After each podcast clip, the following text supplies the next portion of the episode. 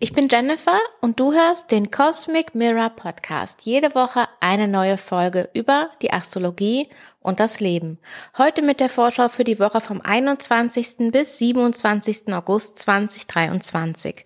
Und in dieser Woche ist astrologisch gesehen wirklich viel los. Merkur wird rückläufig. Wir haben den ersten Viertelmond die Sonne wechselt das Zeichen, Mars wechselt das Zeichen und wir haben einen Sonne-Saturn-Aspekt und wir sprechen auch noch über einen länger anhaltenden Aspekt zwischen Venus und Jupiter. Also dann, los geht's. Wir starten in die Woche mit dem Mond im Zeichen Waage. Da haben wir dann am Montagabend Aspekte zum Mondknoten, zu Pluto und dann den letzten Aspekt den es zur Sonne in Löwe gibt, nämlich eine harmonische Verbindung von Mond zur Sonne. Also dem Mond in Waage zur Sonne in Löwe. Und das finde ich ganz spannend, dass das der letzte Aspekt ist, den die Sonne in Löwe mitnimmt, weil das quasi nochmal sowas ist, wir kommen ja vom Neumond im Zeichen Löwe, als Sonne und Mond eben zusammen im Zeichen Löwe waren, mit dieser starken Venus-Energie, die da mit dabei war. Und jetzt dieser Aspekt, dieses Verhältnis, wie Sonne und Mond jetzt zueinander stehen, das ist so der Punkt, an dem ja wir quasi die Wurzeln setzen oder vielmehr die Wurzeln anfangen zu wachsen. Und für mich unterstreicht es nochmal, dass wir die Dinge, die wir jetzt ausgesät haben, mitnehmen, auch eben mit der Sonne dann ins Zeichen Jungfrau, mit in die Rückläufigkeit von Merkur. Und bis Merkur dann nachher das Zeichen wechselt, dauert es ja bis Anfang Oktober. Der Mond wechselt dann um 1.22 Uhr morgens ins Zeichen Skorpion und von da gibt's dann ähm, um 9.32 Uhr eine harmonische Verbindung zu Saturn, also vielleicht irgendwas, was sich da bewegt, beschäftigt. Aber ansonsten gibt's erstmal keine Aspekte vom Mond. Dafür haben wir dann aber um 14.16 Uhr das zweite exakte Spannungsfeld zwischen Venus und Jupiter. Venus in Löwe, Jupiter in Stier, also Jupiter im Zeichen von Venus. Ein Spannungsfeld zwischen Jupiter und Venus ist jetzt kein negatives Spannungsfeld, sondern eins, in dem eben Dinge auch geschehen können. Die Spannungsaspekte zeigen meistens, dass da eine Aktivität ist und ähm, dass auf jeden Fall ja eine Handlung kommt und erfolgt, während die harmonischen Aspekte manchmal auch, wenn man die nicht bewusst wahrnimmt, dann passiert eventuell auch nichts. Das ist bei den Spannungsaspekten anders. Und dieses Venus- und Jupiter-Quadrat, so nennt sich das, das ist jetzt eben die zweite äh, Exaktheit davon. Die erste war am 11. Juni und die dritte wird am 17. September sein. Nur ist es so, da Venus jetzt ja gerade rückläufig ist, und Jupiter sich auf seine Rückläufigkeit vorbereitet, sind die beide langsam unterwegs. Jupiter also sehr langsam, weil er ist jetzt, ich glaube, fünf, sechs Wochen nur auf 15 Grad Stier unterwegs und Venus auch langsamer als gewöhnlich bedingt durch die Rückläufigkeit und weil sie ja Anfang September dann auch wieder stehen bleibt und direkt läuft. Das heißt, jetzt haben wir zwar den exakten Aspekt, also bis jetzt hat Venus sich quasi auf Jupiter zubewegt oder die beiden sich aufeinander zubewegt und jetzt bewegt Venus sich zwar von Jupiter weg, aber es bleibt die ganze Zeit jetzt für einen Monat innerhalb von diesen drei Grad, in denen die Planeten miteinander interagieren. Und tatsächlich ähm, dreht dann Venus und auch Jupiter die Richtung, also Venus wieder direkt und Jupiter nachher rückwärts und dann bewegen sie sich auch wieder aufeinander zu. Ähm, das ist ein ganz spannender Aspekt, zu dem ich mir viele, viele Stichworte aufgeschrieben habe. Und davon möchte ich dir ein paar jetzt nennen.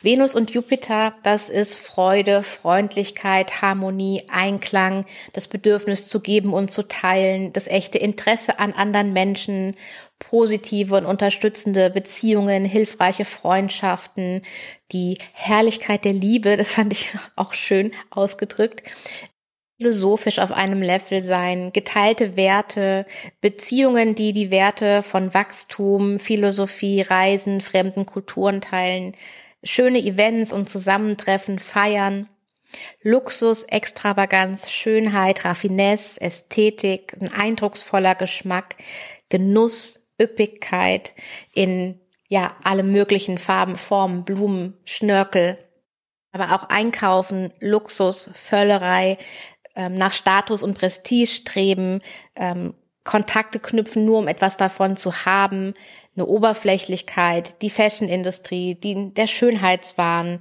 sich besser oder kultivierter fühlen als andere, eine Falschheit oder Heuchelei, eine Faulheit oder Passivität oder auch Süßes als Ersatz für Liebe das mal so ein, ein Rundumschlag um die Stichworte, dass du so ein bisschen eine Idee dafür bekommst. Also wir haben jetzt die Möglichkeit für echt schöne Verbindungen, dafür mit den richtigen Menschen zusammenzutreffen, schöne Erlebnisse zu haben, uns auch was zu gönnen, aber da immer aufpassen, dass man es eben nicht übertreibt, also finanziell nicht übertreibt, ähm, vom Süßen her nicht übertreiben, also auch vom Essen. Ähm, also generell mit Jupiter ist ja immer auch das Potenzial für Übertreibung da, für Wachstum und Erweiterung, aber eben auch für Übertreibung. Wenn wir das jetzt auf ein anderes Level heben, dann denken wir nochmal an Venus im Zeichen Löwe, die jetzt in den nächsten Tagen als Morgenstern erscheint und damit ihren neuen Zyklus beginnt. Und deren Anliegen es ist, noch mehr sie selbst zu sein, noch mehr sich zu zeigen, wie sie ist, noch in mehr Authentizität zu kommen, noch klarer zu wissen, was ihr wichtig ist und für diese Dinge auch zu gehen und damit sichtbar zu sein. Und wir haben Jupiter im Tempel von Venus in unserem Garten.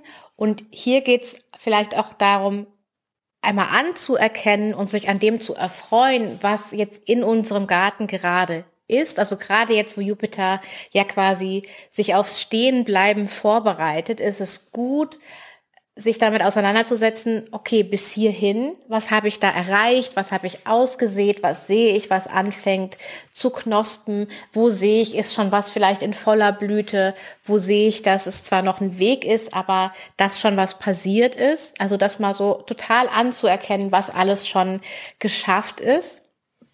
Und ähm, dann natürlich auch zu überlegen, okay, was soll jetzt noch passieren? Wie soll mein Garten wirklich, wirklich aussehen, damit er wirklich zu mir und meinen Bedürfnissen passt? Was muss vielleicht dann doch auch noch raus aus dem Garten?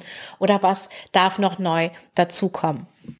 Und hier auch nochmal, das ist wirklich dein Garten und der darf ausschließlich deinen Vorstellungen entsprechen, keinen Erwartungen aus der Gesellschaft, von Familie, Freunden etc., sondern das ist dein ganz persönlicher Garten und der darf genau so aussehen, wie du das möchtest. Das ist nur dein Garten. Niemand anderes kann in deinem Garten was anpflanzen. Du kannst dich entscheiden, etwas einzupflanzen, womit auch andere was zu tun haben. Du, ja, aber die Entscheidung ist deine alleine. Weil es jetzt gerade passt, auch noch was zur Sichtbarkeit von Venus. Du kannst jetzt ähm, ja so ab Mitte der Woche mal schauen, ob du Venus schon am Morgenhimmel sehen kannst. Die geht am Mittwoch schon um halb sechs auf. Die Sonne geht gegen halb sieben auf. Also wir haben da schon eine Stunde Zeit dazwischen. Und zum Ende der Woche geht Venus sogar schon um kurz nach fünf auf. Also da haben wir dann fast eineinhalb Stunden Zeit, Venus zu sehen, bevor die Sonne quasi erscheint. Also ich habe für den Newsletter so eine Grafik erstellt, wo man Venus an äh, verschiedenen Tagen sehen kann im Verhältnis, wie also wie schnell sie höher steigt, konnte man darauf gut erkennen. Und ja, also zum Ende der Woche solltest du wirklich gute Chancen haben, dass du Venus am Morgenhimmel entdecken kannst und du könntest so gegen 6 Uhr oder 6.15 Uhr Richtung Osten schauen und dann solltest du sie da klar und deutlich sehen können. Am Mittwoch haben wir dann morgens einmal einen Aspekt von dem Mond in Skorpion zu Venus in Löwe und danach vom Mond in Skorpion zu Jupiter in Stier. Also vielleicht hier nochmal so ein inneres in die Tiefe gehen. Wie stehe ich emotional zu den Dingen? Ähm, die jetzt aus dem Mondzyklus so mitkommen und woran hängt mein Herz? Und daraus dann nachher vielleicht wieder, was sind die nächsten Schritte, die sich dann daraus ergeben. Als nächstes wechselt dann um 11.01 Uhr die Sonne ins Zeichen Jungfrau. Das heißt, wir kommen jetzt in die Phase, in der sich die Jahreszeit wandelt quasi. Das Zeichen Jungfrau steht ja dafür, dass der Sommer endet und der Herbst beginnt. Ja, man sagt so, die ersten 15 Grad vom Zeichen Jungfrau sind noch mehr im Sommer verankert und die letzten 15 Grad noch mehr im Herbst. Und der Planet, der ja zuständig ist für den Jungfrau-Tempel, ist Merkur. Merkur selbst ist ja gerade auch im Zeichen Jungfrau und Merkur selbst wird auch am Mittwoch noch um 21.59 Uhr rückläufig. Das heißt, Merkur hat auf jeden Fall eine Botschaft für die Sonne, denn die beiden werden sich im Zeichen Jungfrau treffen und zwar dann Anfang September. Und hier wird es auf jeden Fall ein Anpassungsprozess geben. Also allein dadurch, dass quasi die Zeit von Sonne in Jungfrau mit der Rückläufigkeit von Merkur beginnt, ist ein Zeichen dafür, dass wir hier einiges zu tun haben. Über Merkur und die Rückläufigkeit werde ich aber in der nächsten Folge noch ein bisschen mehr eingehen. Jetzt in dieser Folge passieren einfach noch so viele Dinge, dass wir jetzt weiterhüpfen müssen. Also Merkur wird rückläufig auf 21 Grad und 51 Minuten Jungfrau. Merkur bleibt dann rückläufig bis zum 15. September und das Treffen mit der Sonne ist am 6. September. Okay. Weiter geht's mit dem Donnerstag. Der Mond kommt um 10.07 Uhr ins Zeichen Schütze. Und um 11.57 Uhr haben wir dann unseren ersten Viertelmond in diesem Mondzyklus. Wir hatten ja den Neumond im Feuerzeichen Löwe und jetzt den ersten Viertelmond im Feuerzeichen Schütze. Im Zeichen von Jupiter. Das finde ich auch ganz schön und spannend, weil wir haben ja die, den Neumond mit dieser starken Venus-Energie begonnen. Wir haben jetzt gerade diese starke Interaktion von Venus und Jupiter miteinander und Jupiter ist jetzt für den ersten Viertelmond verantwortlich. Und das zeigt in unserem Mondzyklus an, erstmal, dass wir jetzt was erkennen können, ähm, was unsere, was unsere Saat betrifft, sozusagen. Und auf der anderen Seite auch, dass wir jetzt hier ja in die Aktion gehen können und schauen können, ähm, worum wir uns da kümmern wollen. Das Zeichen Schütze ist auch ein flexibles Zeichen, ebenso wie das Zeichen Jungfrau. Und hier geht's auch ganz oft und ganz viel um die Vision, um das größere Gesamtbild, während ja Jungfrau und Merkur mehr mit den kleinteiligen Dingen zu tun hat, geht es bei Jupiter mehr um das große Ganze und um die Kohärenz. Und das ist vielleicht ein guter Moment, um nochmal zu schauen, okay, jetzt gerade passen noch nicht alle Teile zusammen. Jetzt gerade kann ich zwar das große Bild noch nicht zusammensetzen, aber dich nochmal zu erinnern, was dann dieses große Bild ist und dann deine Handlungsschritte von diesem großen Bild abzuleiten, also wie du da hinkommst und nicht davon, wo du jetzt gerade aktuell bist. Natürlich gibt's kleine Schritte, die dich nachher zu diesem großen Bild führen, aber um dahin zu kommen, musst du quasi ja rückwärts denken von dem großen Bild aus, was habe ich wahrscheinlich getan, damit ich da ankomme. Also das ist mal ein interessanter Perspektivwechsel, weil manchmal hängen wir dann fest in dem, was jetzt gerade ist und sehen nicht, wie wir das überhaupt bewegen können oder die, die, der Sprung von dem, was ist und dem, was wir uns wünschen, ist extrem groß. Und dann kommen wir nicht unbedingt auf die Idee, wie wir das überhaupt, wie das überhaupt möglich sein kann. Und das ist aber ganz wichtig. Wir müssen etwas für möglich halten, damit wir auch in Aktion gehen können. Da kann es eben manchmal hilfreich sein, rückwärts zu gehen, zu sagen, okay, das ist das Ergebnis. Um das Ergebnis zu bekommen, habe ich wahrscheinlich das und das und das getan. Und dann hat man mehrere kleine Schritte und dann geht's wieder eben ins kleinteilige Umsetzen. Und das Umsetzen, diese Energie, die wird auch noch ein bisschen verstärkt davon, dass Mars sich gerade auf einen Aspekt zu Pluto zubewegt. Mars ja auch der Planet ist, der momentan am stärksten und am schnellsten sich vorwärts bewegt und mit Mars Pluto hier so eine Willensstärke einfach reinkommt. Also es ist gut möglich, dass du gerade Donnerstag, Freitag ähm, eine gute Umsetzungsenergie und äh, Willensstärke in dir fühlst. Ah ja, eine Sache ist noch wichtig. Ich habe ja gesagt, am Mittwoch kommt die Sonne ins Zeichen Jungfrau und quasi ab dem Eintritt von Sonne in Jungfrau bewegt sich die Sonne jetzt erstmal auf eine Gegenüberstellung mit Saturn zu. Das ist also eine Energie, die wir ab Mitte der Woche auch deutlich spüren. Die hält auch ungefähr eine Woche an, also quasi der Zeitraum, in dem sich die Sonne auf Saturn zubewegt und dann eben nochmal der Moment, in dem sie sich wieder wegbewegt. Das sind dann ungefähr, ist die Sonne dann auf sieben Grad, wenn sie aus dem Einfluss von Saturn raus ist, sag ich mal. Ähm, Richtung Wochenende wird dieses Ganze stärker und ab dem Wochenende wird's schwächer. Exakt ist es nämlich am Sonntag um 10.28 Uhr. Und Sonne Saturn bringt vor allem Verantwortungsbewusstsein und Selbstdisziplin mit rein, auch eine gewisse Integrität und dich deiner selbst bewusst sein. Ähm, es kann manchmal auch so ein bisschen selbstkritisches Denken da drin sein oder auch so ein bisschen, ja, sich nicht ganz so lebendig fühlen. Das ist je nachdem, wie deine Umstände gerade sind oder eben auch wie dein Horoskop gestrickt ist. Dann für jetzt erstmal die letzte Gegenüberstellung, die ein Planet mit Saturn hat. Wir hatten am 20. Juli Mars gegenüber von Saturn und am 2. August Merkur gegenüber von Saturn. Du kannst mal schauen, ob in deinem Leben vielleicht Ereignisse zusammenhängen, die an diesen beiden Tagen passiert sind. Also der 20. Juli und der 2. August und dann eben der 26. August. Nee, Entschuldigung, der 27. August, wenn eben Sonne und Saturn sich exakt gegenüberstehen. Vielleicht ist es miteinander verknüpft, vielleicht auch nicht.